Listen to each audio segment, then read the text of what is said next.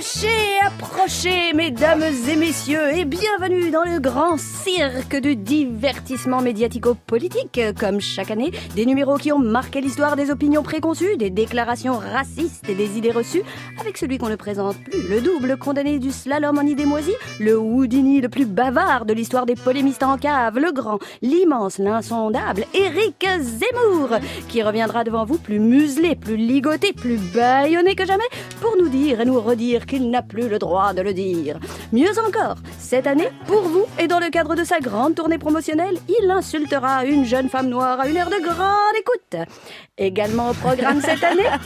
et comme chaque année, la manif pour tous vous organisera quelques numéros d'homophobie ordinaire avec Jean-Marie Andrès, que vous ne connaissez pas encore, mais qui manie déjà l'utilisation du mot PD en public et sans filet. Détrônera-t-il l'inénarrable Ludovine de la Rochère ou la regrettée Frigide Barjot? Suspense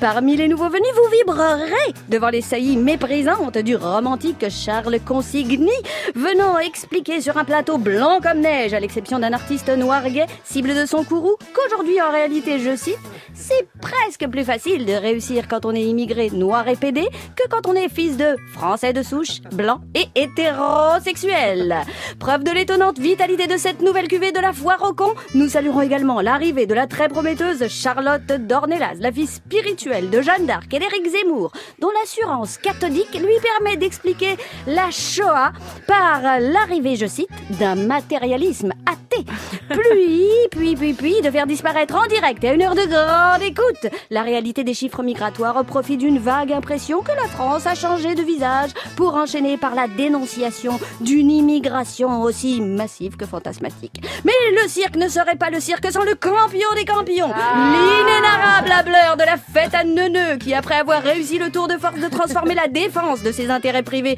en défense de la cause foraine, se distingue par un numéro d'homo beaufry dans la lignée des plus grands homophobes. Le campion du jour s'appelle Marcel Campion et il explique sans scier la carrière de l'ex-premier adjoint de la mairie de Paris par le fait qu'il soit, je cite, de la jaquette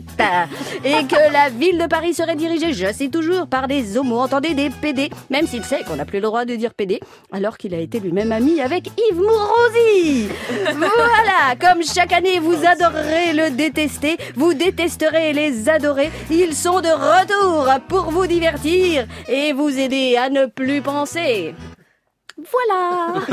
Je ne voudrais pas terminer l'annonce de ce programme sans un grand merci au directeur de cirque privé et au cirque, au service, pardon, public télévisuel qui, comme chaque année, se dépense sans compter pour que survive ce grand barnum sous les soupirs de leur fausse pudeur au service de leurs audimates. Parce que sans leur complicité, l'homophobie, le racisme et la peur de l'autre ne seraient peut-être pas tout à fait ce qu'ils étaient.